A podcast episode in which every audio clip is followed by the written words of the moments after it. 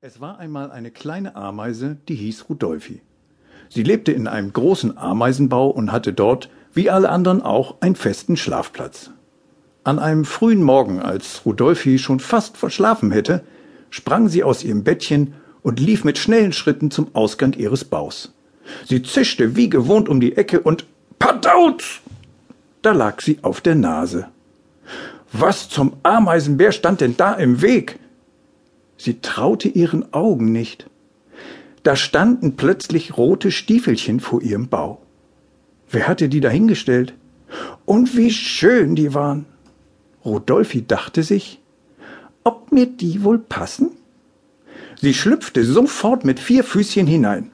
Noch nie hatte sie in ihrem Leben so schöne Schuhe angehabt. Oder überhaupt Schuhe. Oh, was war das für ein Gefühl? Es war wunderschön. So etwas Weiches hatte sie wirklich noch nie erlebt. Es war so ganz kuschelig an den Füßen. Die Stiefelchen passten so genau, als wären sie nur für sie gemacht, wie eine zweite Haut. Wie sie wohl nun darin aussah. Sie kletterte auf einen kleinen Stein, um sich in einer darunter liegenden Pfütze ansehen zu können. Ui, sah das toll aus. So etwas hatte die Ameisenwelt noch nicht gesehen. Sie war mächtig stolz. Was würden die anderen wohl sagen? Rudolfi machte sich mit stolz geschwellter Ameisenbrust auf den Weg zu den vielen anderen Ameisenfreunden. Es dauerte nur kurze Zeit und hunderte von Ameisen wimmelten nur um sie herum. Alle staunten und riefen Laute der Verwunderung hervor. Das hatte es in der ganzen Ameisenkolonie noch nie gegeben. Es war eine richtige Sensation. Rudolfi, du siehst toll aus. Wo hast du die denn her? Einige lachten und andere bekamen kaum ein Laut hervor vor lauter Bewunderung. Rudolfi genoss diesen Augenblick und fing vor Freude etwas an zu tanzen. Sie tippelte mit den Füßchen auf und ab, ein Stück nach vorn, ein Stück zur Seite. Ihre kleinen Schritte wurden schneller und heftiger. Ja, sie fing regelrecht an zu stampfen vor lauter Begeisterung. Und sie stampfte und stampfte, stampfte und stampfte, immer schneller und schneller. Und plötzlich verlor sie den Boden unter den Füßen. Huch! Was war denn das jetzt? Sie fing an zu schweben.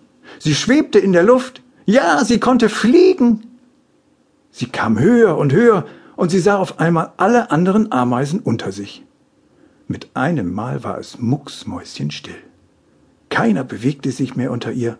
Alle waren wie erstarrt und schauten zu Rudolfi nach oben. Rudolfi war zunächst etwas erschrocken, aber wirklich nur kurz, und dann rief sie, so laut sie nur konnte, Ich kann fliegen! Und sie strampelte mit ihren Füßchen so tüchtig sie nur konnte. Sie flog höher und höher. Mein Gott, war das schön. Was für ein Ausblick. Sie konnte über die bunte Wiese sehen bis zum Waldrand. Sie sah unter sich jetzt einen kleinen See, an dem ein Angler saß. Ein kleines Ruderboot war auf dem See und weiter drüben konnte sie Pferde auf einer Koppel entdecken. Gleich rechts davon war ein kleiner Bauernhof und sie sah ein paar Kühe auf der davorliegenden Wiese. Es war wunderschön und sie vergaß einen kurzen Moment alles um sich herum. Auf einmal sah sie, wie von schräg oben irgendein schwarzes Ungetüm mit einer unvorstellbaren Geschwindigkeit genau auf sie zuflog. Es machte einen ohrenbetäubenden Lärm und kam immer näher. Das musste eine Biene oder so etwas sein. Sie hatte wohl schon mal davon gehört, aber noch nie wirklich mal eine gesehen.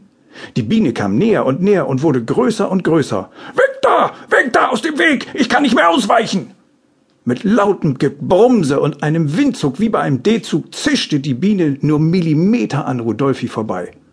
Rudolfi wurde dreimal durch die Luft gewirbelt und hatte völlig die Orientierung verloren. Wo war jetzt oben? Wo, wo war jetzt unten? Wo bin ich?